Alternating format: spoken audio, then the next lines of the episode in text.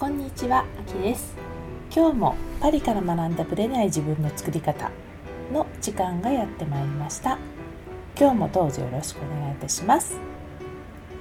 今回も前回に引き続き東京にまあ長く滞在していて私なりのちょっとした発見というかえ？って思ったところについてお話ししたいと思います。今回はですねどうしても話したかったことが電車の切符についてなんですよ。実はこれ数年前にも同じことをしてたのですが私自身は、まあ、パスモを使うようになって、まあ、解決していたことなんですね。でも今年、まあ、子供たちと一緒に行動すると毎回この電車の切符を買わないといけない。っていう事態が起こります。ちょっと話はそれてしまうかもしれませんが、まあ、日本、まあ、あるいは東京と言ってもいいかもしれませんがこのいろんな電車 JR もあり私鉄もあり地下鉄もあり都営線もありいろんな電車が乗り入れてるので、まあ、結果的には交通費が異常に高くなる。1日出かけるといろんな路線を使うと本当にバカにならないなと。でかける子供の数なので非常に高いなっていうことを感じます。毎日出かけると本当侮れないんですよね。でまあその交通費が高いなっていうのは、まあ、東京というか日本の特徴なので、まあ、それはそれで置いといて今回その切符なんですけども毎回今買うのが面倒だなと思ってるわけです。まあ子供用のパスも買ってもいいんですけどもなんかちょっとカード買うのもめんどくさくてそのままにしてるんですね。で例えばフランスでチケットを買おう、まあ、切符を買おうとすると、まあ、これは回数券でも構わないんですけど基本使用期限がありません。ですから、まあ、一度例えばパリに観光できました、まあ、ちょっと割安になるので回数券カルネっていうんですけどもカルネを買いました。でもし余ったとしてもこれ期限がないので次回使えばいいんですよ。次回パリに来た時に持ってくればいい。まあ、極端な言い方をするとチケットが上がってない分だけ大体値上げしてる場合が多いので上がってない分だけ安いままそのままキープできるっていうことなんですよね。しかし日本のものは期限があります。でフランスだとこう行き先で買うものもあるんですけど基本例えばパリとその近郊はゾーン制なのでそのゾーンで買えばいいので基本楽なんですよね。しかし日本は行き先の分を買うのでその日に乗って、まあ、どのルートで行くか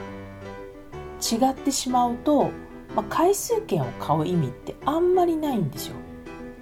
つまり毎回切符を買わないといけないということになります。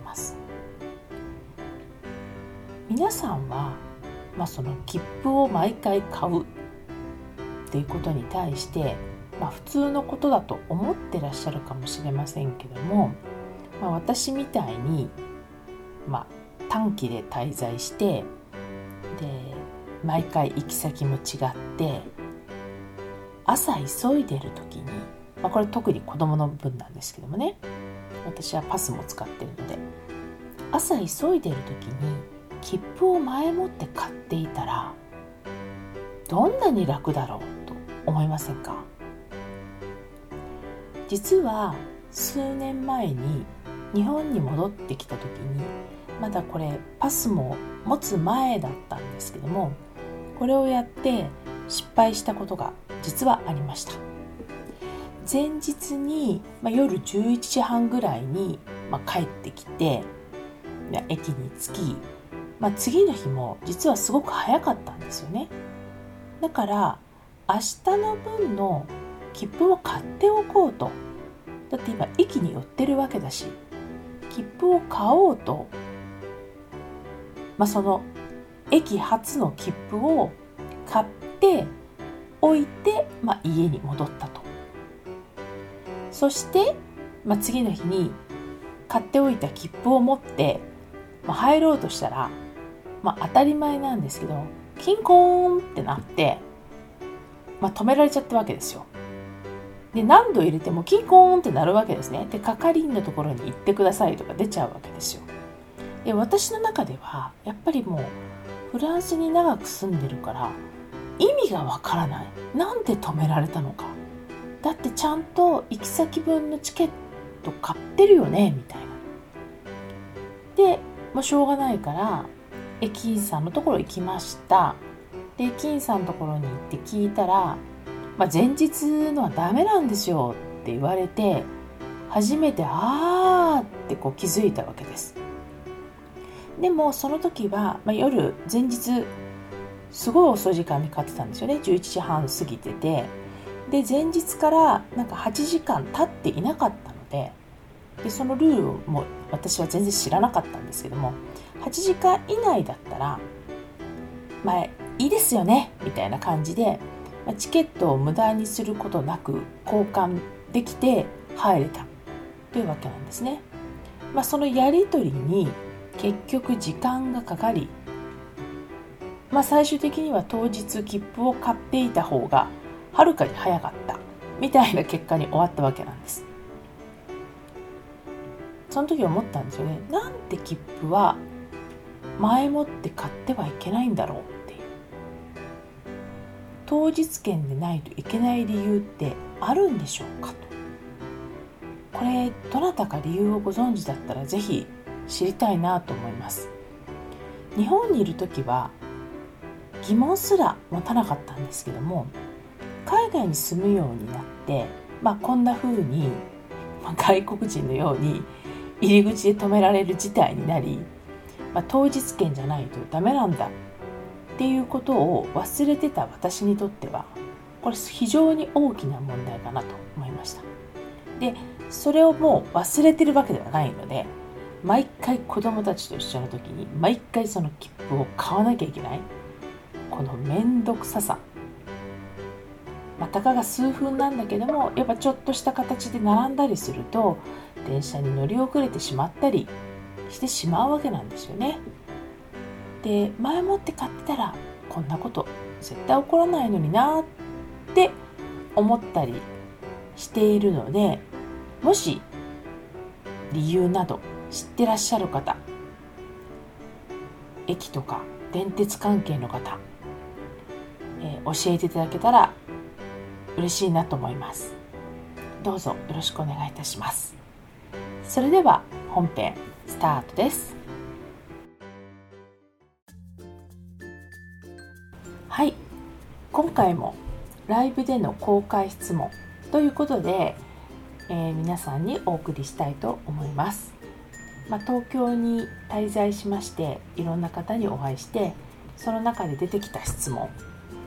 ていうのがありますのでその質問にその場でお答えするっていうライブの質問質疑応答っていうのをやってみました。これはやはり実際にお会いしてないとなかなかできないことですので、まあ、その会話の中でそれぞれの視点とかそういうものが見えてきてとても面白いなと思いました。それでは今回の質問をお聞きください。はい。それでは次はひろみさんです。よろしくお願いします。よろしくお願いします。ではひろみさんの質問をどうぞ、はいえーと、最近あの感じるのがですね、はい、あのまあ、1日の時間の中で、はい、あの夜寝る前の時間と朝起きてからの時間がすごく大事なんじゃないかなと感じることがあって、うん、その時間であの何をするか、うん、どういうことを考えるかどういう気持ちで過ごすかっていうことをちゃんと考えて過ごした方がいいんじゃないのかなと思ってまして、ええ、でそれをアキさんはどういうふうに過ごされてるのかなというのをちょっとお伺いしてみたいなと思っています。はいわかりました。ではひろみさんは何をきっかけにというかなんでそう感じたんですか？そうですね。やっぱりあの夜寝る前に今まあ、ちょっとやってるのはあの語学の勉強を、ええ、あの仕事で使うので、え、あの語学の勉強をして、うん、したりすることが多いんですけれども、あのまあ、それ、まあ、最近はそういうことをやってるんですけれども、うん、えー、っと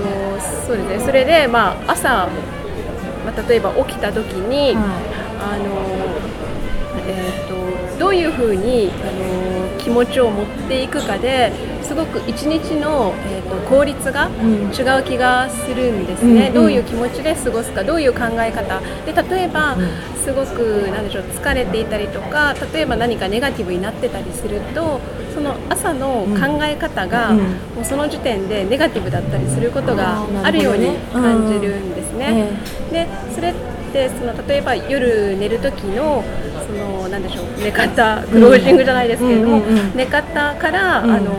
の時間の過ごし方から考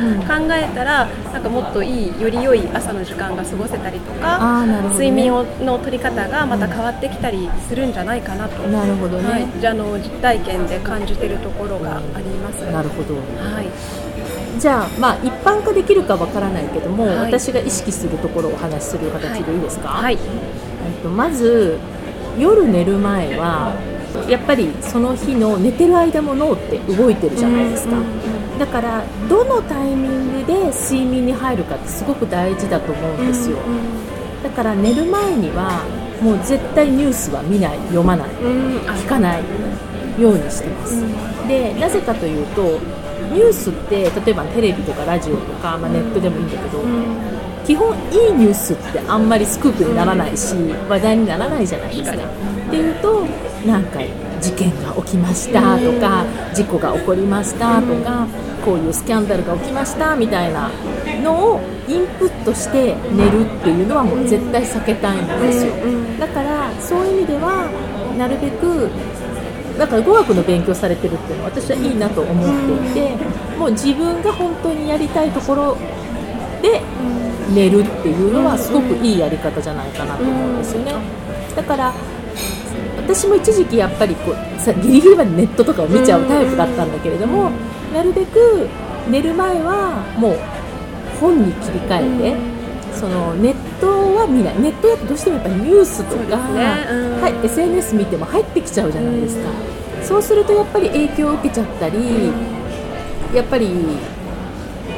まあやっぱりいい意味でも悪い意味でも読んでしまうので、うん、そうですよね、うん、これだけこう情報が多いと自分でシャットダウンしないとそうそうそう。ついねあの見ちゃいます、ね、友達とのメッセージのやり取りで終わっちゃったりとか。そう。結局またメール返事に書いてたりとかしちゃうのでだからやっぱりもう電源を、まあ、切らなくてもいいとは思うけれども、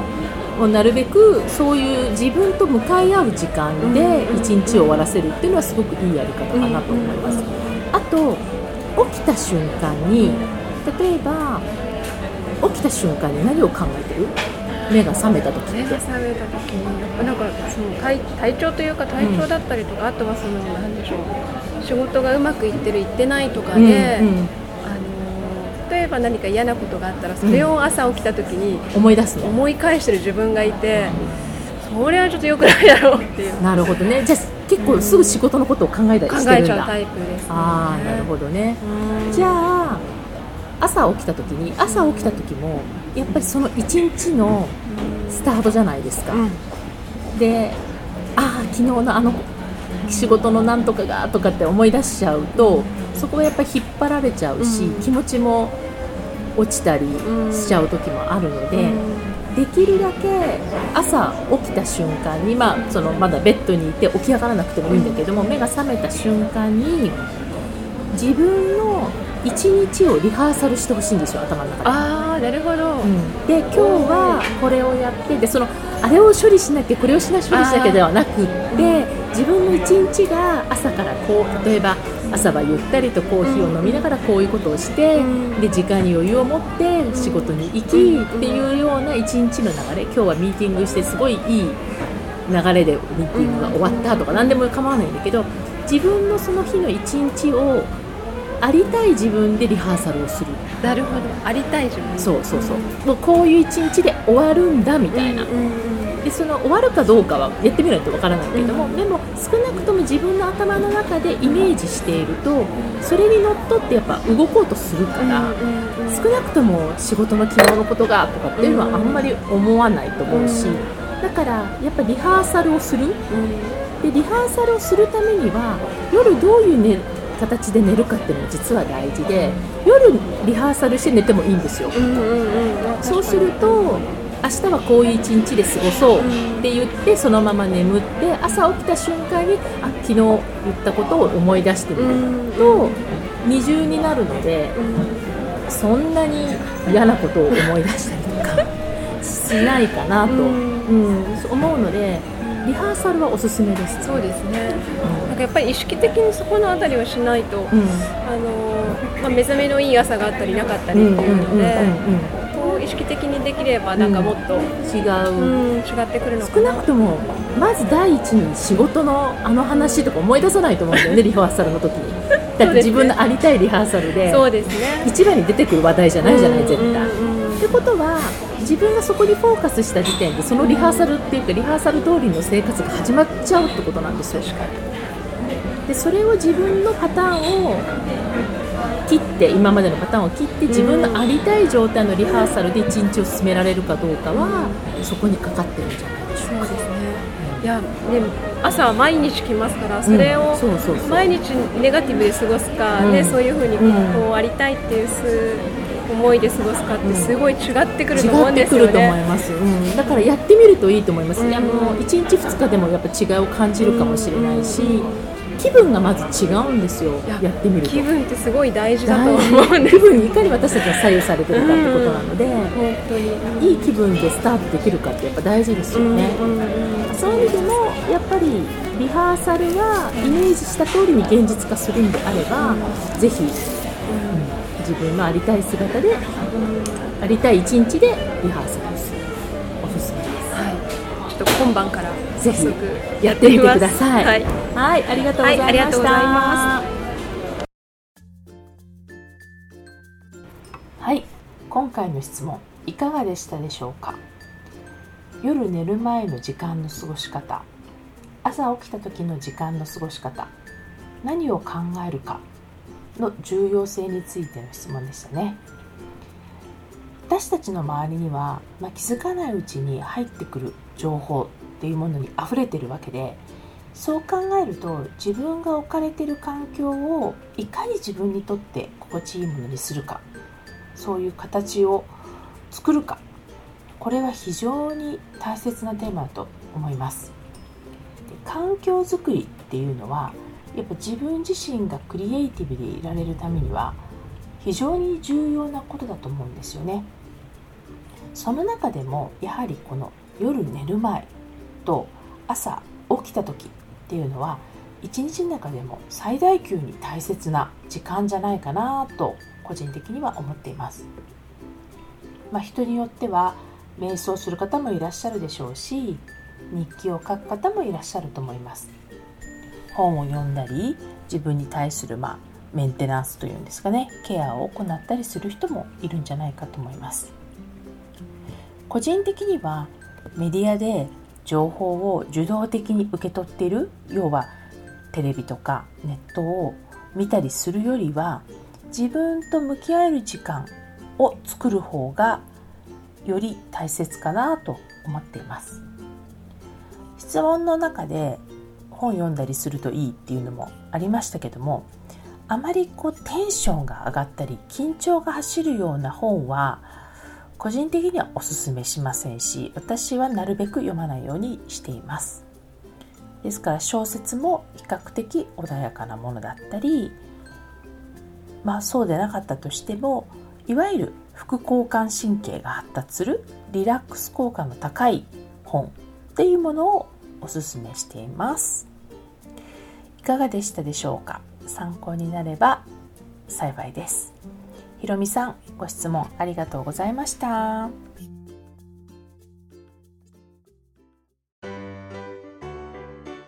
この番組は毎週金曜日をめどにお届けしています。確実にお届けするための方法として iTunes や Podcast のアプリの購読ボタンを押していただければ自動的に配信されますのでぜひ購読ボタンを押してください。また皆様からの質問や感想をお待ちしていますパリプロジェクトで検索していただきそちらのお問い合わせからポッドキャストを選んでいただいて質問や感想をぜひ送ってくださいどしどしご応募お待ちしていますそれではまた次回のパリから学んだぶれない自分の作り方もどうぞお楽しみに。秋でした。